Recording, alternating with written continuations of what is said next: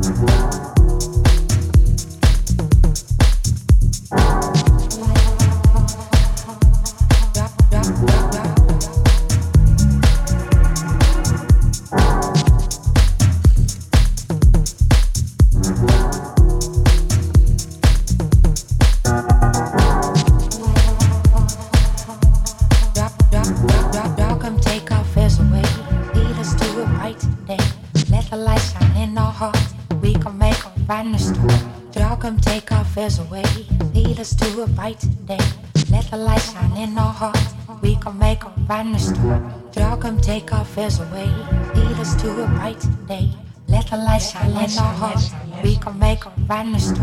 gonna take our fears away. Lead us to a bright